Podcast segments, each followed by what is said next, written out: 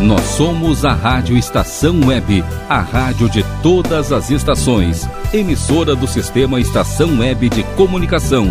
A seguir, Diálogo. Rádio Estação Web.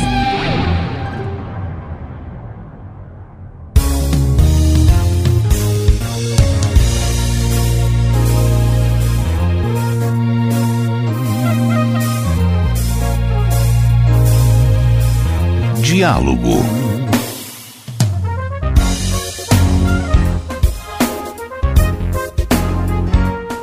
Apresentação Dirce Brasil Ferrari.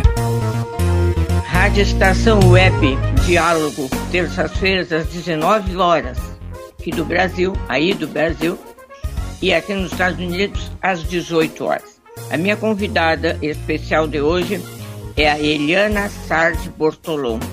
Ela é professora universitária, ela é psicóloga e ela mora em Passo Fundo, tia. Morar em Passo Fundo, né? Me lembrei daquela música, Alguém Me Pisa no Ponto. Como é que é? Isso aí. O meu revólver vale o buchinho tá pronto, viu? Eu tô aqui nos Estados Unidos, mas não me olvido das músicas de Passo Fundo. Eliana, eu vou falar daqui para frente, Eliana. Eu sei tu andar se passando uns pedaços aí. Se quiser falar, tu fala. Não quiser falar, não fala. Mas assim mesmo, a Eliana é uma guerreira, ela é muito valente. Ela andou se encontrando com aquele moço por aí, um tal de Covid, mas ela não deu muita bola, não, seguiu trabalhando. E eu dizendo para ela parar. Eu fiquei de psicóloga da Eliana. Eliana, eu gostaria de conversar contigo, porque eu sei que tu tem atuado muito nesse sentido, de trabalhar com as mães, trabalhar com as professoras também, de adolescentes e de crianças. Porque criança em casa, e tu tendo que trabalhar, e o, pai em casa trabalhando, ou o pai fora, indo trabalhar fora, não é brincadeira, né? Porque são vários é, trabalhos ao mesmo tempo que uma mulher sempre faz. A minha filha há pouco estava me mostrando um vídeo, uma pessoa importante, mas eu não conheço, que estava dando uma entrevista para a CNN sobre coisas de, de, enfim, de conflitos na Síria. E, pai, eu estou rindo por, pela, pela situação que aconteceu, né? Aí entra um nenezinho de nove meses, assim, meio que engatinhando, o irmão atrás uns quatro, cinco, a mãe atrás ajoelhada, para não aparecer na tela, puxando as crianças. No fim, ele teve que dar uma paradinha.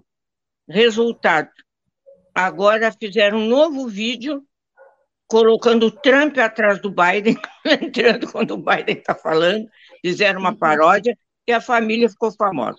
Pois aí até se deram bem. Mas eu queria conversar contigo sobre isso. O que, que tu tens atendido? O que, que tu tens visto?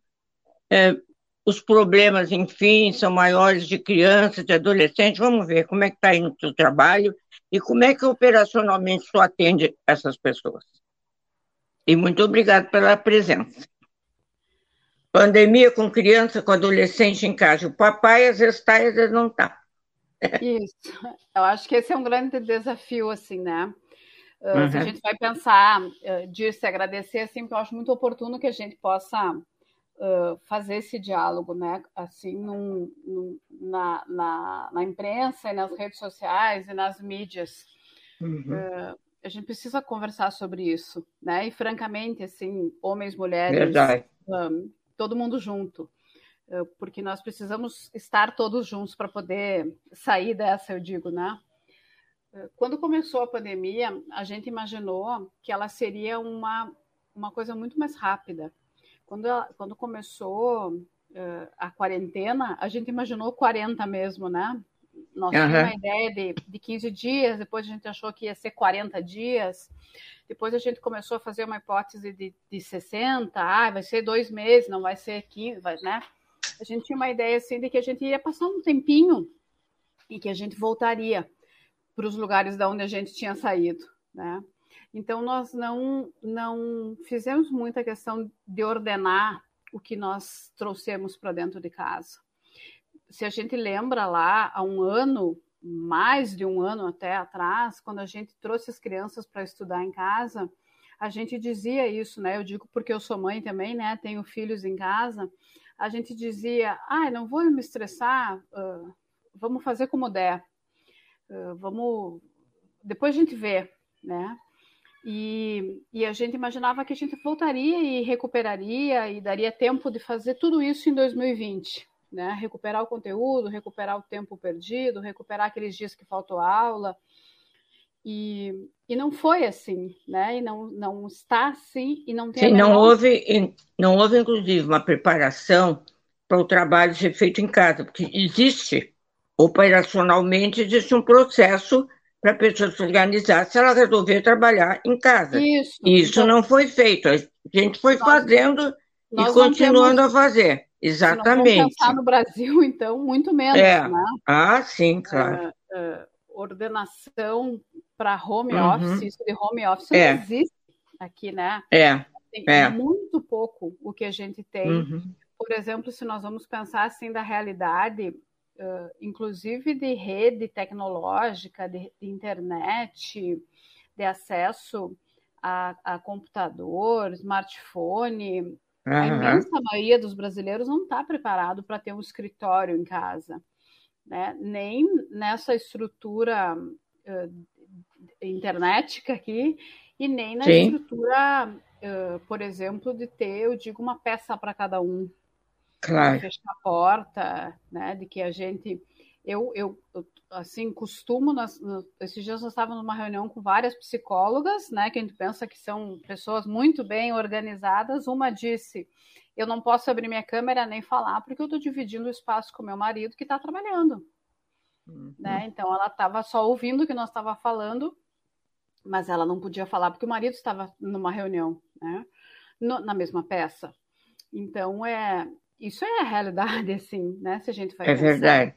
Então a gente não tem assim a menor uh, e ninguém perguntou também quando nos mandou para casa. Você tem em casa uma peça que você possa trabalhar? Você, você tem, tem um computador, um tablet, um tem, celular? Tem um tablet, tem uma, uma, mesa em que tu possa largar tuas coisas do trabalho, que tu possa deixar uhum. ali e que tu possa fazer isso. A tua cadeira é boa para tu passar o dia, porque uhum. um ano depois a gente se dá conta que nós estamos com dor nas costas porque a cadeira é ruim, né? Tem piada. Eu é por causa da idade mesmo. É. Eliana, eu já é por causa da idade. Mas, gente, Mas é verdade. Precisa, né? Se a gente não, não senta direito, a gente vai se dando conta. É, é todo um contexto que teria que ter sido preparado, inclusive psicologicamente, né? Isso. E aí a gente vai pensar as decisões que a gente foi tomando, a gente, sociedade, né, ao longo desse ano todo de pandemia, elas são decisões uh, que penalizam o espaço doméstico, na minha opinião, né? Porque uhum. ela, a gente foi deixando aquilo que a gente entende. Ah, a gente foi abrindo, por exemplo, o que, que abre, né? Então a gente abre e deixa, a gente abriu tudo menos a escola e deixou as crianças em casa. Mas talvez uh, é, a escola sim seja. Eu não estou dizendo que é hora de abrir a escola, né? Não me entendam sim. mal, porque nós estamos num período muito difícil ainda. Sim. Mas assim, é preciso que a gente pense. Nós nunca conversamos francamente para botar numa balança o que, que era mais arriscado. É deixar as crianças um ano sem se encontrar ou, ou irem para a sala de aula. Porque os é, efeitos... isso aí, só se a gente visse Isso aí só se a gente fizesse concretamente, né? Não tem como imaginar, né, Ilha? O é, que, que aconteceria. Mas os efeitos de uma reclusão num, numa criança, a gente pode imaginar, porque a gente entende que um tempo psíquico, né, nesse uhum. primeiro tempo da vida, vamos pensar assim, crianças de educação infantil. A gente uhum. sabe que um mês, dois meses, três meses para uma criança muito pequena são anos para nós né? Então, uma uhum. criança de dois anos, três anos, quatro anos, menos até, que estão longe do convívio. E, e uma coisa é quando ela está longe do convívio de outras crianças, mas está bem cuidada, está estimulada, está com acesso a, a, brincadeiras lúdicas, tem carinho, tem alimento, Uhum. Né? Outra coisa é quando ela está e não é só na pobreza. A pobreza tem o seu recorte que ele é muito cruel, né, com, com as crianças. As crianças pobres, uh, eu, eu, tenho uma preocupação porque é do meu trabalho, né? Assim, é uma preocupação uh, que eu não sei assim quantos anos nós vamos demorar para recuperar o que nós fizemos uhum. com as crianças pobres, né? De deixá-las porque elas não estão em casa, porque elas não têm casa, né? Sim. Elas não têm, a, esse ficar em casa para elas não é como para nós, né? Uhum. Mas eu estou falando, por exemplo, de uma, de uma família de classe média em que o pai e a mãe estão estressadíssimos, sobrecarregadíssimos na questão do trabalho e que essa criança está ali jogada as traças no chão da casa, ou com um computador na mão, com um tablet na mão, uma tela o uhum. tempo todo. Essa criança também está negligenciada, né? Mesmo que ela uhum. não esteja passando fome, vamos pensar assim, não esteja numa situação de extrema vulnerabilidade, mas ela... e aí quando a mãe termina o seu dia de trabalho, porque a gente levou para dentro de casa uma rotina de trabalho como se não estivesse em casa. Esse que é o problema, né? Nós, nós exigimos que as pessoas sigam uma agenda como se elas não estivessem com o filho na frente, na mesa, tendo aula. Uhum. A gente quer que as crianças uh, fiquem em casa e, e aí a, a, a, professora manda o recado: peçam ajuda para os pais, mas os pais não têm o tempo de ajudar as crianças porque o pai tem reunião o tempo todo. Certo.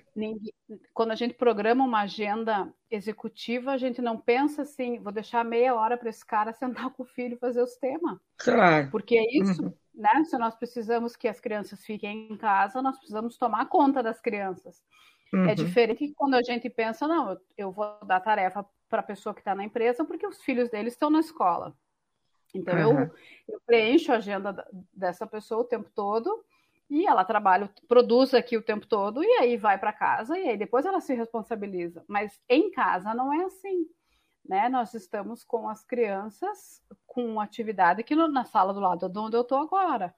Né? Eles têm prova, eles têm trabalho para entregar, eles têm. E eu não tenho esse tempo se eu não, não me policio, se eu, se eu vou seguir a minha agenda pré-pandêmica, eu, eu não tenho essa, essa orientação. Que horas que eu entro ali, que eu vejo se ele conseguiu conectar, se ele entendeu a tarefa que a professora deu, se precisa de uhum. ajuda para fazer essa atividade, porque isso eu entendo que é o que nós precisamos fazer. É considerar nessa, nessa rotina de trabalho de quem está em casa que existe uma criança, duas crianças, um adolescente, né? Que horas que, que essa mãe vai assistir um filme com esse filho, com essa filha? Que horas que elas vão dar risada um pouco da própria vida?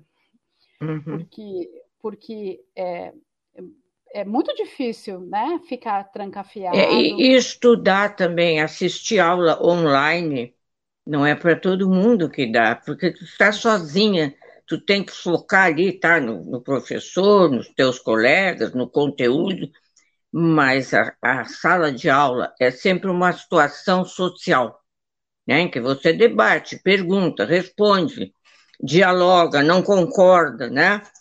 E ali na online não.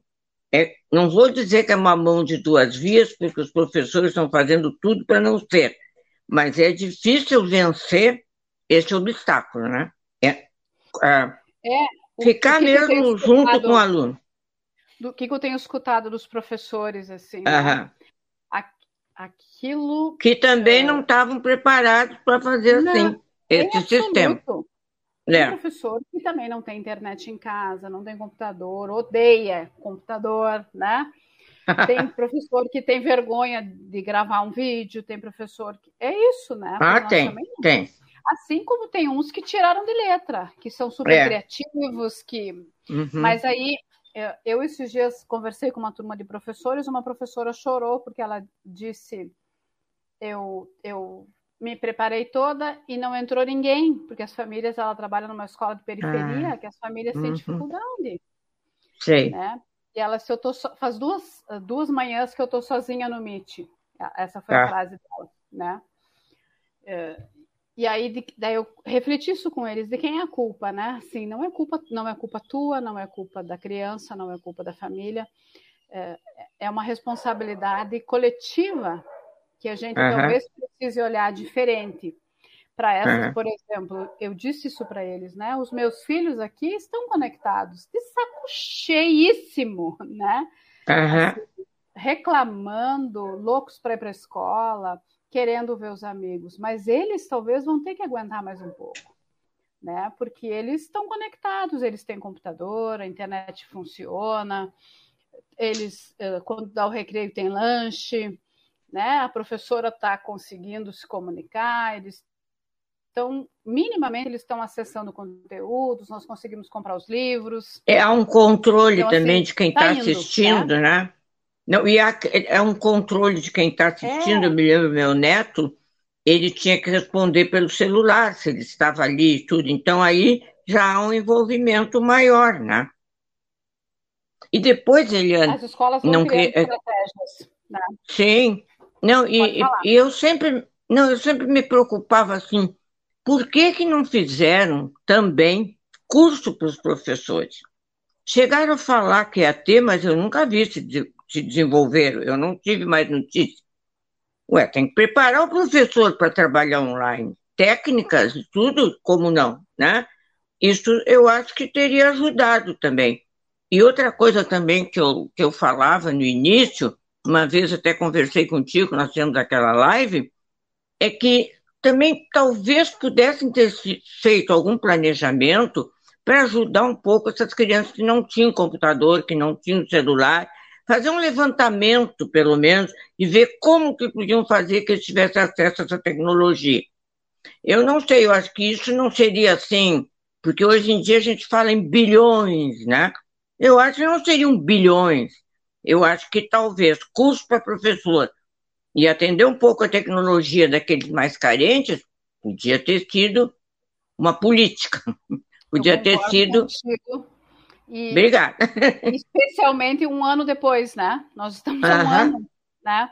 É, é qualquer eu, hora, como diz a minha filha, antes tarde do que nunca. Isso, eu entendo que isso talvez fosse difícil pensar lá há um ano atrás.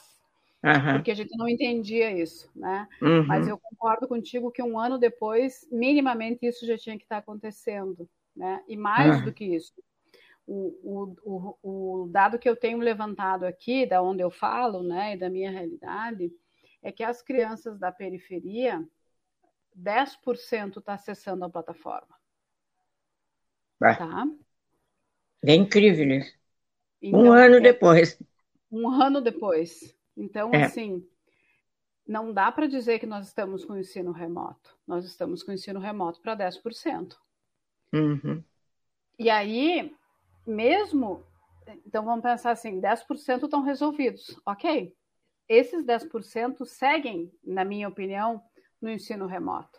Porque eles estão como os meus filhos aqui em casa, né? Então, de um jeito ou de outro, eles estão tendo aula, estão conseguindo, os professores estão se comunicando, estão acompanhando, estão se enxergando. Mas esses 90, nós também não podemos tratar todos iguais, porque daí é Tanto assim, Eliana, tanto assim o percentual? É chocante. Mas é isso é chocante. É Rio Grande do Sul ou é Brasil? É como que extrema periferia daqui onde eu estou né? Eu não tenho uhum. dado, eu não sei se o Rio Grande Sim, não. Eu não Mas sei deve... se o Brasil mapeou, tá? Eu não sei uhum. se eles têm esse, se alguém está fazendo esse mapa. Acho que não. Eu gostaria de ter isso. É, essa é uma informação Até que. A pergunta aí seria: existe educação no Brasil? Existe um ministro da educação no Brasil? Eu não tenho ouvido falar nisso.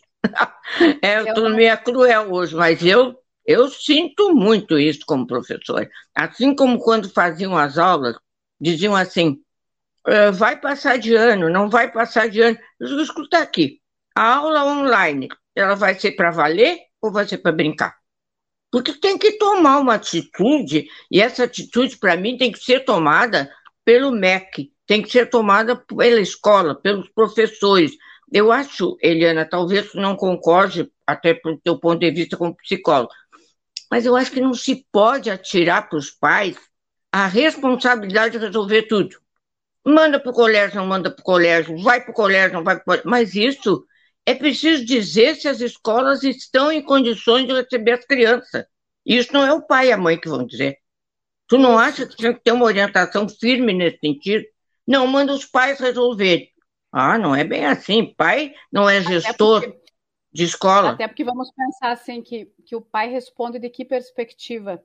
Se nós claro, exatamente. Todas, todas as mães hoje e todos os pais que eu conheço, pobres, ricos, vão mandar os filhos para a escola, porque as Sim. crianças choram em casa, né? Ou choram de fome, no caso dos mais pobres, ou uhum. choram porque querem ver os amigos. Então, assim, se é uma porque é, é, uma decisão que não é uma decisão individual, não é uma vontade. Claro. Eu tenho conversado com os professores sobre isso. Se perguntar para o professor, você quer prefere dar aula online ou aula presencial? Aula presencial. Uhum. Você prefere estar na escola ou estar aqui como nós estamos agora? Eu prefiro estar na escola. Então, não é uma questão, nós não estamos em casa porque nós preferimos. Não é uma questão de preferência, né? Uh, ficar em casa, uh, não estar. Alô? Oi. Uhum. Sim, né? pode ficar falar. em casa uh, não é uma, uma decisão. Por isso que eu digo, a empresa precisa conversar com o seu trabalhador. Quanto tempo do teu dia você precisa para as atividades da sua família? Uhum. Uh, o intervalo para o almoço não é como a trabalhadora que pega a bandeja no refeitório, serve e come. Ela está em casa, ela precisa fazer comida. Você uhum. cozinha feijão em casa, demora 40 minutos. Para lavar os pratos, limpar a cozinha quem que pendura a roupa quando a máquina termina de, né? Quem que dobra a roupa e põe no guarda-roupa? Uhum. Como que você organiza isso? Porque por menos que você faça da tarefa doméstica, tem tarefa doméstica a ser feita. E se você está uhum. em casa, isso precisa ser considerado. Bom, então é para a gente reduzir a circulação, de, inclusive, de, de, servidores em casa, né? De ajudantes, de empregados. Então, ah, vamos lá. Então, eu preciso considerar, não é para ir no restaurante, não é para ter via. Então, como é que nós vamos dar conta da alimentação da família? É, isso, na minha opinião, seria fazer gestão do trabalho, né? É ter um tempo uhum. reservado para que as pessoas pudessem cuidar das, fami eh, das famílias no sentido de reduzir o efeito de uma reclusão. Porque nós não conseguimos avaliar ainda, e muito pouco está se pensando, que é o que eu acho que a psicologia precisa contribuir, tem essa tarefa, é, nós estamos vendo só a pontinha do iceberg, né? Nós estamos vendo só o, o, mais urgente e necessário, que é a crise, uh, que é essa crise de alta contaminação, de, de, alto índice de morte. Nós estamos aqui no Brasil com uma realidade muito dura de falta de medicação, né? A, a gente ainda passa por um momento muito delicado, mas uhum. por pior que seja esse cenário, ele é só um pedacinho da história, porque nós teremos que, que poder entender uh, bebês que nasceram e nunca viram pessoas. É né? Verdade. Crianças que nasceram e nunca viram outras pessoas que não essa família. Uh, crianças que não convivem mais com os avós, avós que não convivem mais com os netos, uh, deprimidos, tristes, adoecidos, porque não tem mais o encontro e o diálogo com a, com a família, uhum. né? Uh, fa grandes famílias que tinham por hábito se encontrar e isso tinha um efeito comunitário de reduzir problemas de, de adoecimento. Não, é. Nós não temos isso, né? Aqueles encontrão de domingo. É que, é, que é importante para a gente, a grande família, né? Era, é a raiz, é, né? É, a raiz. Né? Uhum. Continua sendo. Claro. Então, esse, que efeitos nós não conseguimos medir ainda o efeito dessa falta. Tá, né? E aí tu acha o quê? Deveria tá, deveria ser trabalhada essa parte do trabalho, deveria ser trabalhada essa orientação de ficar em casa, deveria ter sido trabalhadas as condições das escolas para essas crianças voltarem, mas não foi tão trabalhado assim, né? Não sei que, que eu estava querendo ali te que tá dizer. perguntando para as famílias. E. Perguntando tudo, perguntando tudo, e nem sempre obtendo respostas. Estou tá? dizendo não das famílias, perguntando e nem sempre ob obtendo resposta daqueles que têm o poder de fazer alguma coisa. Eliana, eu vou ter que fazer um intervalinho rápido, voltamos já já. Tá que, tá já bem. voltamos aqui na Rádio Web, Diálogo, terças-feiras, 19 horas. Nos Estados Unidos, olha nós, aí nós vamos ter que agora a segunda parte vai ser em inglês. Estados Unidos, às 18 horas. Voltamos já.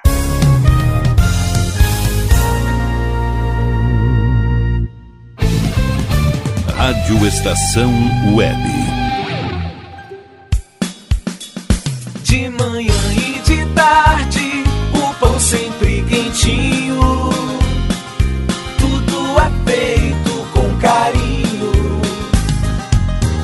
Melhores produtos, qualidade total, atendimento especial.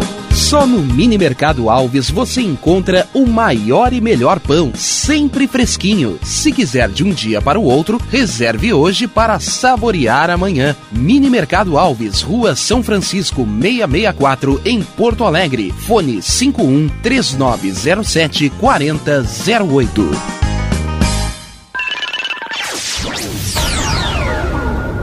Internet O Sul. Conexão via fibra ótica sem necessidade de linha telefônica. Sua casa com internet sem limite de navegação. Conheça os planos corporativos especiais para empresas. Ligue 51 3483 3900 ou acesse internetosul.com.br.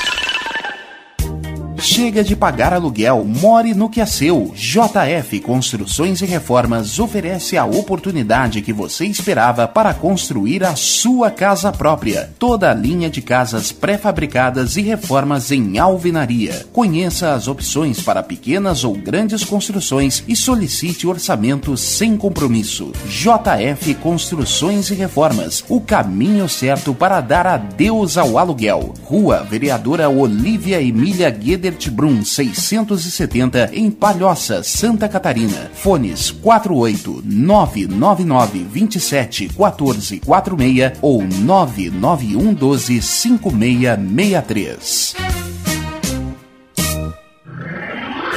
E tá na rua desde cedo, bateu aquela fome, não tem muito dinheiro no bolso? Dá uma passadinha na Rodalu. Ambiente agradável, ótimo atendimento e a maior variedade em petiscos, porções e lanches, com um gostinho de comida caseira. Lancheria Rodalu, Avenida Bento Gonçalves, 175 em Porto Alegre. Fone 51 3377 0915.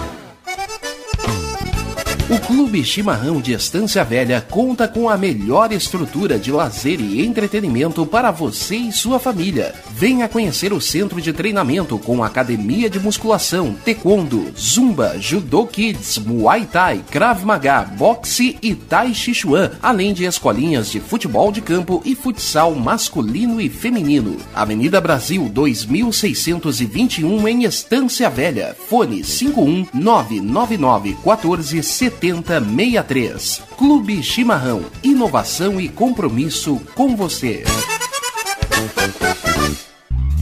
Primavera, verão, outono, inverno. O que você ouve? Estação Web.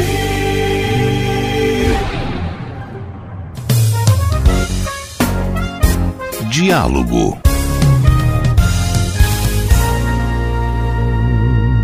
Já voltamos, Eliane.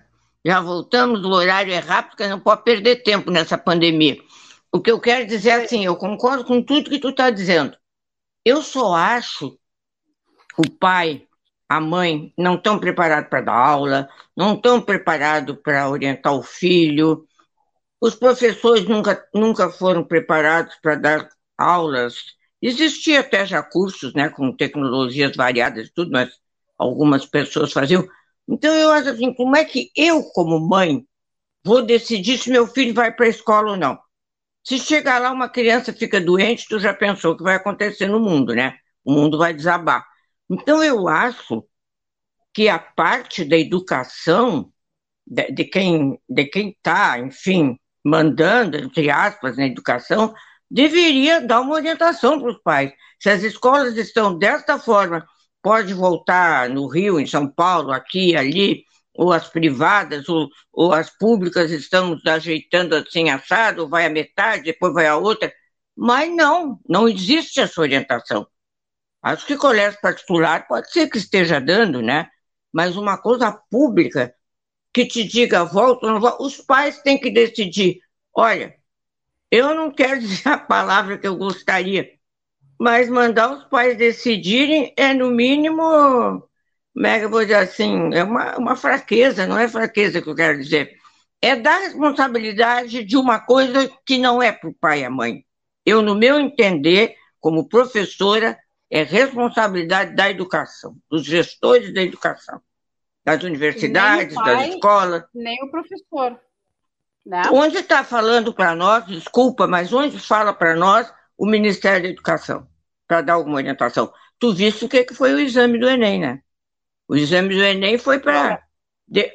Esse, esse dado dos 10% que eu te trouxe, nem a Secretaria ah. de Educação, esse dado é um dado aqui de Passo Fundo, né? Estou levantando isso agora. Eu fui numa escola, uh, eu falei com uma turma de professores, eles botaram no Facebook, agora elas tudo querem que eu vá, né? Ah, claro! E aí a gente vai. Tu, tu viste do Enem? Eu vi um, é um menino. Dado, assim, no... É chocante, né? É, um menino, é, é um adolescente do Enem, sentado no fio da calçada, como a gente diz, porque quando ele chegou na sala, não sei por quê, falta de planejamento, a sala já tinha gente de sobra, ele não pôde fazer o exame. Eu achei assim, Isso. era melhor não, sei lá, não é ter nem, eu não sei. Quem?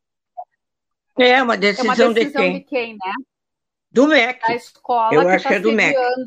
Né? É, é tam não, também. Sim, mas o MEC diz assim. Tem que dar orientação cedia, geral.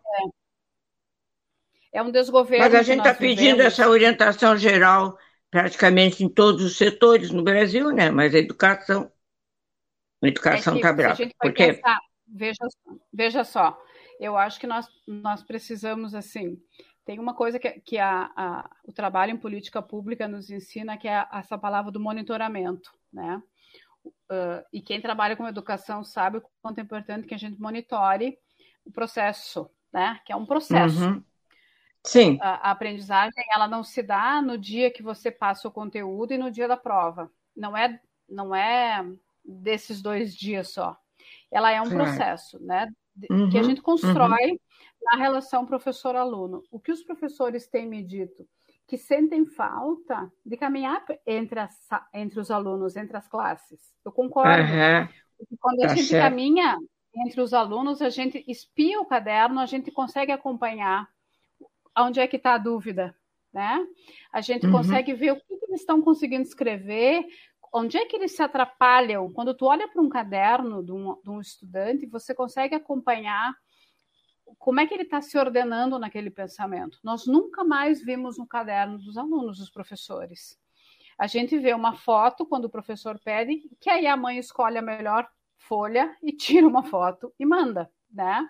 Sim. Ou corrige mil vezes, apaga tudo e faz ficar perfeito para mandar a foto para a professora. Então, aquele processo do erro que é necessário, uhum. a gente não acompanha mais né, do processo. É, do perguntar, então, né, do discutir em sala de aula. Uma vez do, eu, hipótese, é, é, a pergunta é muito importante, né? Tanto a pergunta que o aluno faz, Sim, como a como pergunta é que, que, o professor é faz. Isso parou.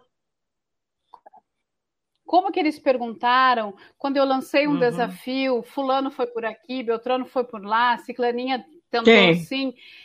Tudo isso que a gente vai acompanhando como professor, a gente não faz um ano que os professores não têm mais notícia. E é aí verdade. eu acho que nós precisamos fazer, usar isso, né, que é uma expertise, vamos dizer assim, da educação para a própria educação.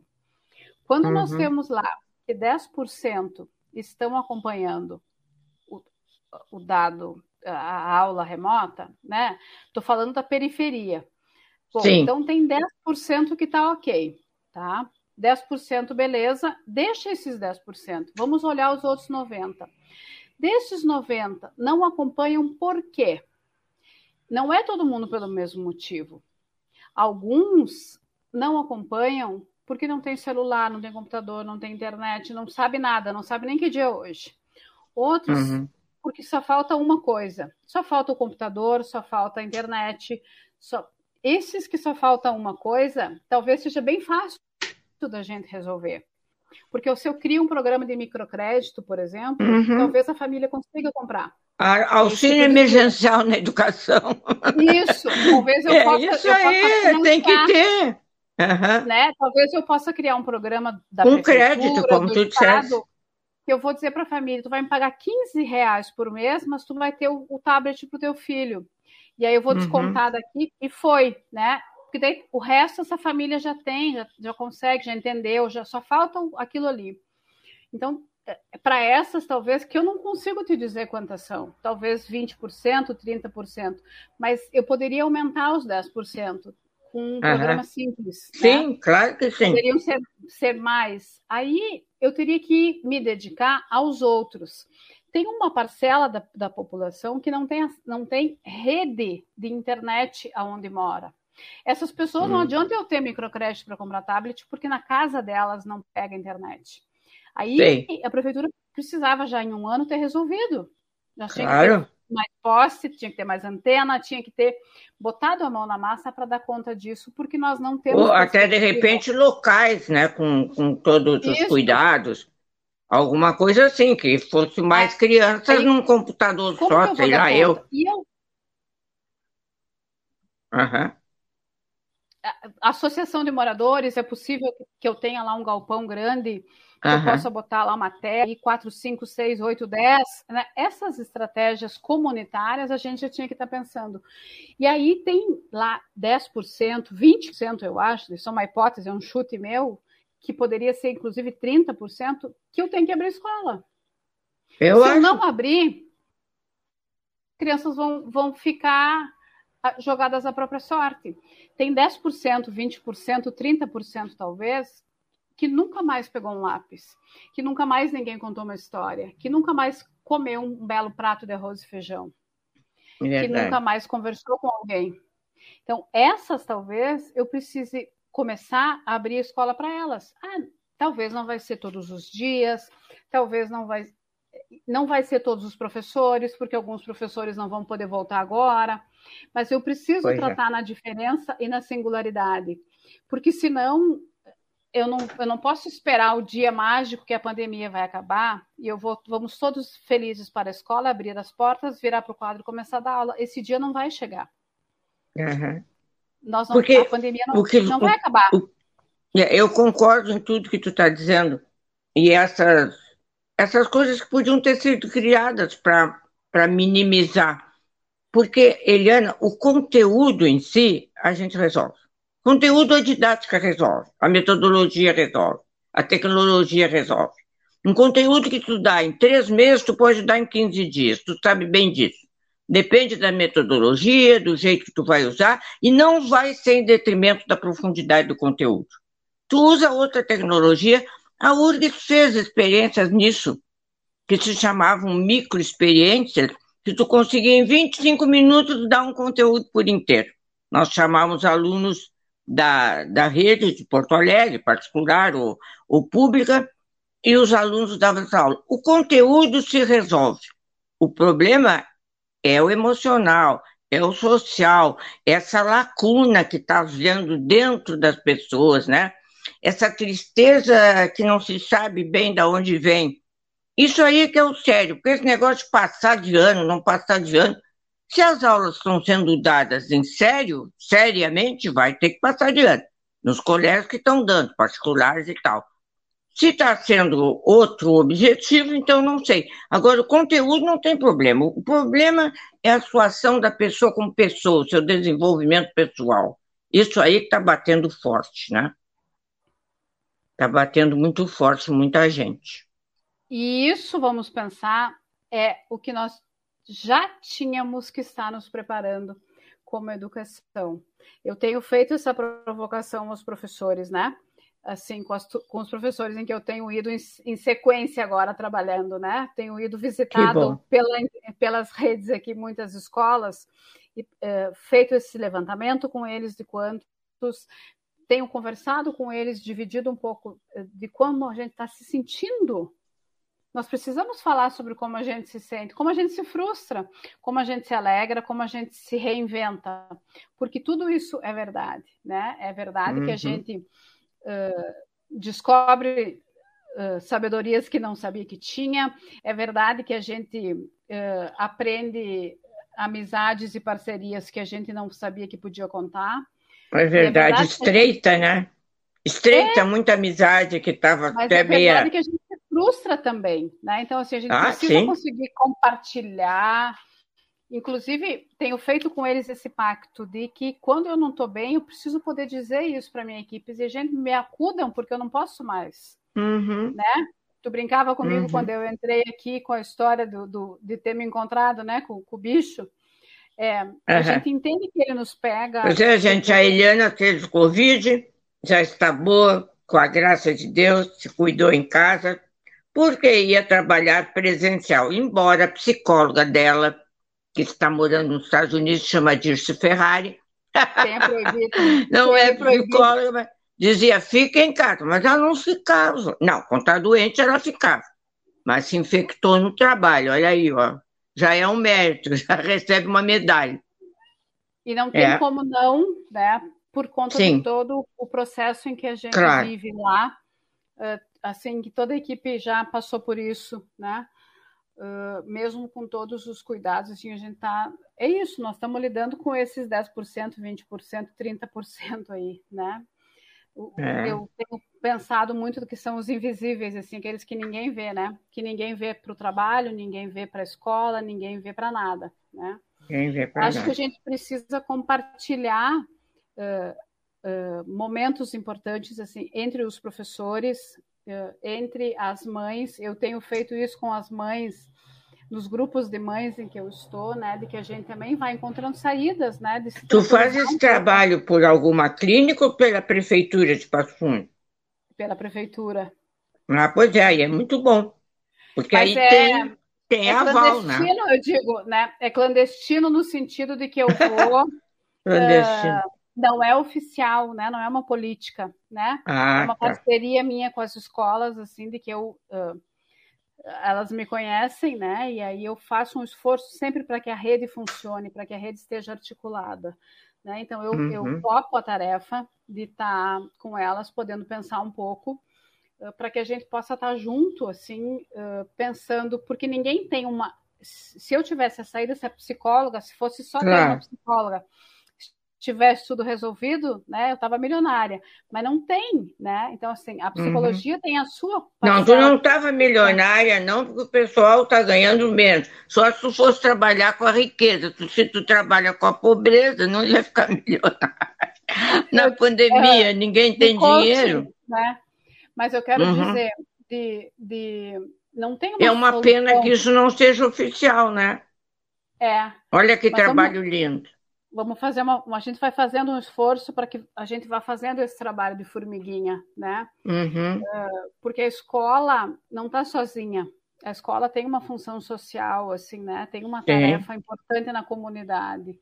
Sim. Uh, então, a, a, escola fechada não impacta só o conteúdo pedagógico. A escola impacta todo um processo daquela é comunidade. É verdade. Né? Então, quando uma escola fecha, e isso não é só na pobreza, né? A gente vê nos, nos agentes aqui também né? O quanto, o quanto a gente, as crianças ficam perdidas sem aquele horário, sem é, não encontram os amigos, os colegas, sofrem muito com isso. É, e, e então a gente precisa ter entre a gente essa rede, né? De, então eu tenho feito esse esforço assim para poder dialogar, né? Acho que a pandemia também nos ensina isso de que a gente seja um para o outro um, um, suporte, né? Um, um, um suporte uh, para os momentos mais difíceis, né? Para compartilhar as alegrias também, para compartilhar as virtudes, mas que também a gente possa contar nos momentos mais complicados, né? Em que quando a gente fica triste que ninguém chegou, na, ninguém veio na chamada, que a gente possa se acolher. E que Sabe que eu possa... me lembrei agora? É. que eu me lembrei agora. As escolas que tivessem, olha, agora, com a conversa, uh, as escolas que estivessem bem equipadas Te lembra? Eu cheguei a dar aula, era um turno chato, mas a gente dava. Tinha de manhã, tinha das 11 às 2 e tinha de tarde. Tinham três turnos. Tu lembra disso? Tu é muito moça, não te lembro. Eu dei aula no turno esse intermediário no Grupo Escolar Rio Branco, na Protásio Alves. Podia ter mais um turno nas escolas que tem água, que tem bebedouro, que tem, enfim, tem espaços maiores. Que lá para a sala de aula é, é, tem 40 alunos. Não, mas não dá, e não tem o espaço conveniente, né? Podia ter esses três turnos também, eu acho que seria uma saída. Podia ter os três turnos, eu podia atender uh, duas vezes por semana, uh, eu podia atender uma vez por semana. Tu pensa assim, uma criança que está há um ano sem pegar um lápis, que ela vai uma vez por semana, é muito mais do que nós fizemos em 2020. Sim, sim. Né? Eu acho que eu vou te candidatar. 2022, Eliana Bortolom.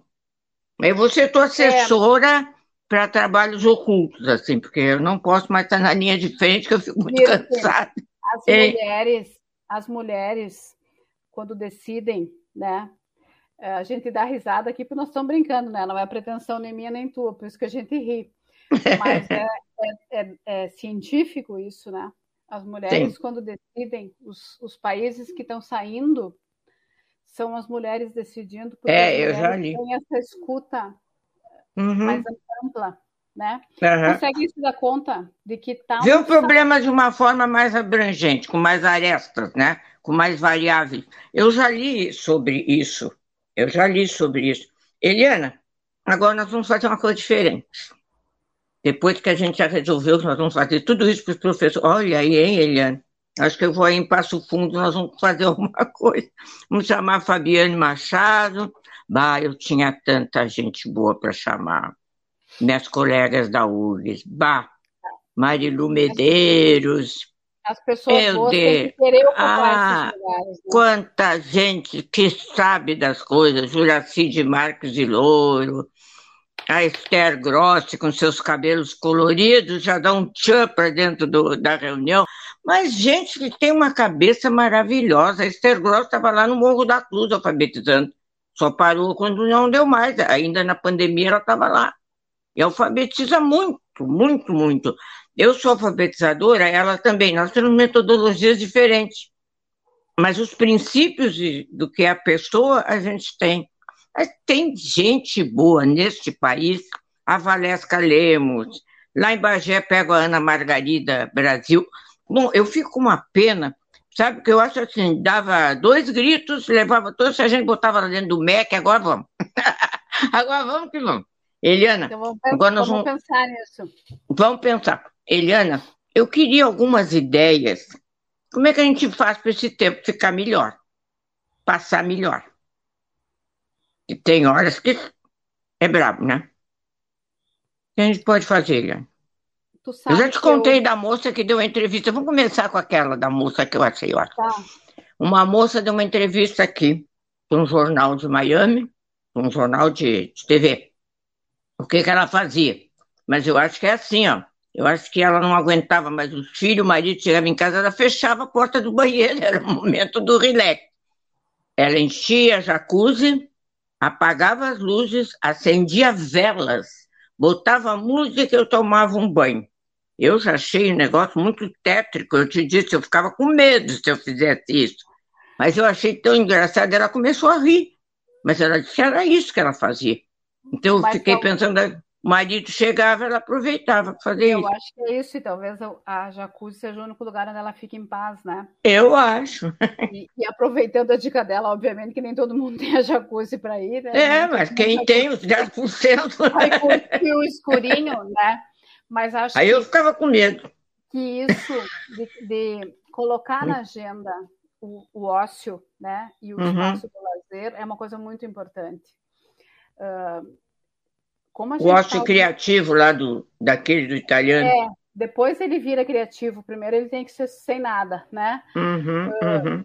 Como a gente está há muito tempo conectado, como a gente está fazendo tudo online e, e tudo vira tela, uh, a gente precisa ter um tempo para desligar da tela, né? Então é, é também. encontrar outros prazeres. Eu acho que isso é muito importante. Também, tu sabe que até meus olhos estavam ardendo.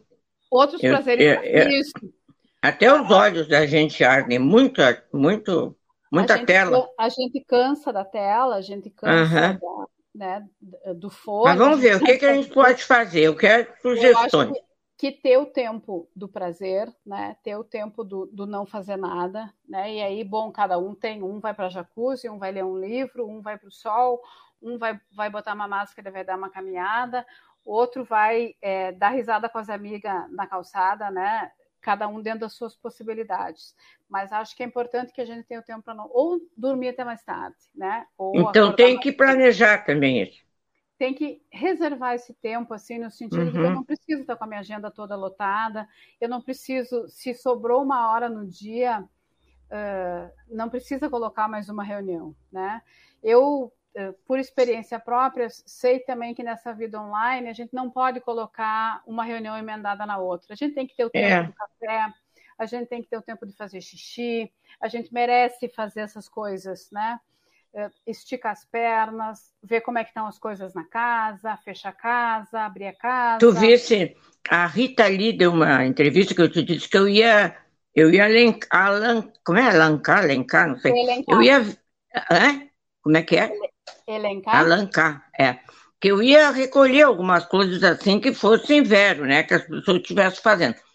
Então a Rita ali falou, eu gostei que ela, ela, ela, que ela já não saía de casa, que ela vivia em quarentena há oito anos, que ela só sai quando precisa. E quer o marido, eles têm assim um pátio com plantas, então eles passeiam ali, cultivam as plantas, isso é maravilhoso. Mas eu gostei de uma ideia que ela falou, que assim nas mesas e mesinhas e balcões da casa dela, ela colocava papéis brancos e tintas com pincéis. Aí quando ela ia passando assim, meio, ah, não sei o que fazer, sentava e, e desenhava, pintava, porque isso libera muito, né? Eu acho muito bom. Eu gostei dessa ideia dela. De, de pintar, eu, acho... eu não pinto nada. Eu também não pinto, né? E eu, é, eu, nada. fico pensando que às vezes a gente se cobra, por exemplo, né, por ter um momento de meditação. Tem gente que se angustia meditar, né? É. Não precisa meditar, precisa ter uma coisa que seja bom para ti, né? Uhum. É, porque nem para todo mundo é bom meditar. Se para ti é bom, faça, né? Ah, eu prefiro botar um som a todo vapor e, e dançar e gritar. Então, bota o som a todo vapor e dança e grita, né? Eu quero me deitar na jacuzzi no escuro com as velas acesas. Vai, né? Eu acho que é, é da gente encontrar aquilo que nos dá prazer e ter um tempo assim para gente ter o tempo de compartilhar com aqueles de quem a gente gosta, mas ter um tempo para gente. E uma coisa uhum. que eu percebo assim, que eu acho que tu tem também uh, histórias aí para nos contar, é de fazer pelos outros, né? Que eu Sim. acho que é isso que eu queria te falar. Que a gente não se dá muito conta, mas o do quanto uh, pode nos fazer bem. Né? Uhum. E, e, não é só uma questão de, de, de caridade, porque nem sempre eu, eu, tenho disponibilidade de fazer caridade, nem sempre me sobra para poder doar para alguém, Sim. nem sempre me sobra, né? Enfim, e nem sempre eu tô afim também, né? Também, porque eu acho que também a gente tem que fazer quando, quando tem vontade, né? Tem que fazer sem esperar nada em troca. É, e sempre todo mundo que, que trabalha nisso, que estuda isso, diz que o maior beneficiado é o que doa e não o que recebe, né? se eu não tenho expectativa de receber nada em troca. Sim. Daí eu, daí eu me beneficio ao doar. Né? Agora, uhum. se eu vou uhum. te dar alguma coisa esperando que tu me agradeça, ou que tu é. que a tua vida, que tu tome o rumo para a tua vida como eu imagino, que aí eu acho que a gente se frustra. Então, se Sim. a gente aprender a abrir o coração, né, assim, de, de, de pensar que eu estou fazendo aquilo que eu podia fazer para ti, né? Mas uhum. eu faço de bom coração e, e, que é uma coisa que é importante para mim, né? Ah, eu vou dar um exemplo aqui meu, aqui da minha família, né? A minha sogra tá viúva, sozinha e gosta de cozinhar, né? Uhum. E aí ela faz bolo e bolacha e manda aqui para casa, nós não conseguimos comer tudo, né? Aí nós chegamos, começamos a pensar esses dias, quem sabe eu levava lá para o meu trabalho e começava. Sim. temos essa tarefa para ela. Então, ó, uma vez por semana a senhora vai fazer alguma coisa para que eu possa levar e doar.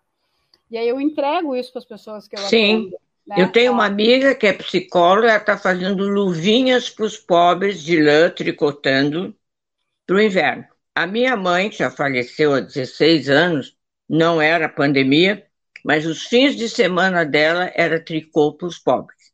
Eram mantas, a gente levava no Padre Cacique.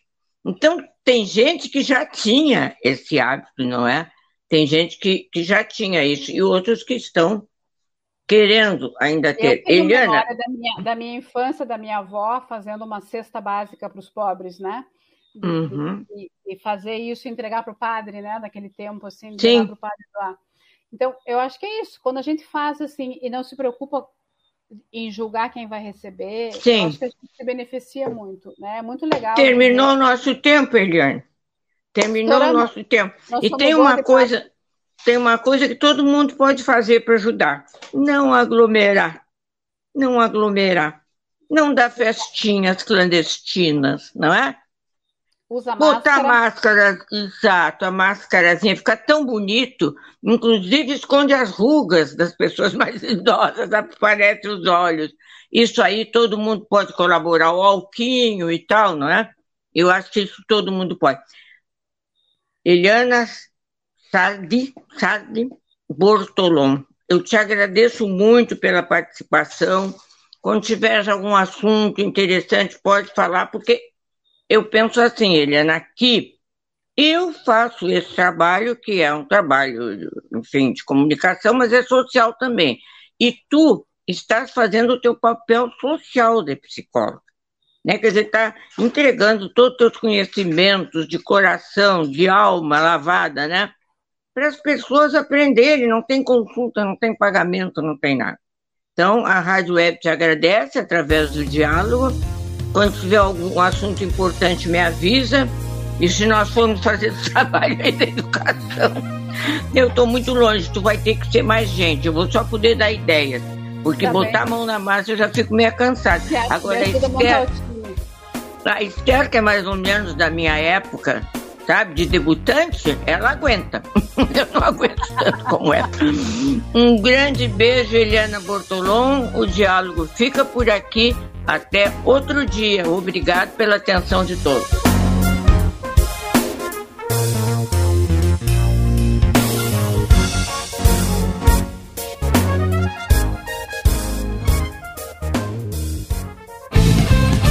Rádio Estação Web. Sua casa merece beleza e requinte com a GDA Vidros e Serralheria. O melhor serviço em portas, janelas, todos em policarbonato e vidros com profissionais especializados, garantindo qualidade e ótimo acabamento. GDA Vidros e Serralheria. Rua Vereador Oswaldo Correia, 61, em Cachoeirinha. Solicite orçamento sem compromisso pelo fone 51985889950. Nerd Pessoal Tecnologia, automação residencial, manutenção de redes, suporte para aplicativos de Smart TVs, aulas de informática para melhor idade e muito mais. Ligue e fale com Ricardo Medeiros pelo fone 51992795816. Nerd Pessoal Tecnologia, um mundo de serviços à sua disposição. Bom, preço é muito bom. O nosso prazo é pra lá de bom. Você encontra mais opção. Vem conferir a nossa promoção. Bom atendimento e preço sem concorrência é no Super Bom, Rua Santana 162, fone 51 3228 6555. Mercado Super Bom. Sua melhor opção em compras. Aí, você já experimentou o meu sorvete? Hum, é uma